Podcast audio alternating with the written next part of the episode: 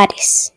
No, no el dios griego, aunque podría hacerlo muy fácilmente, con lo bueno que está.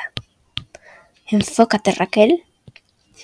Bueno, como les decía, Ares Hidalgo, mi odioso y muy, pero muy atractivo vecino.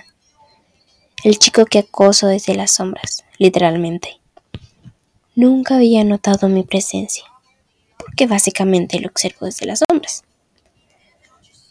Hasta que una serie de eventos involucrando mi internet nos llevaron a interactuar por primera vez y pues algunas otras cosas que no me atrevo a escribir ahora.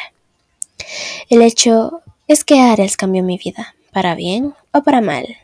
Ya veremos. Mi nombre es Raquel y esa es la historia que comenzó a través de mi ventana.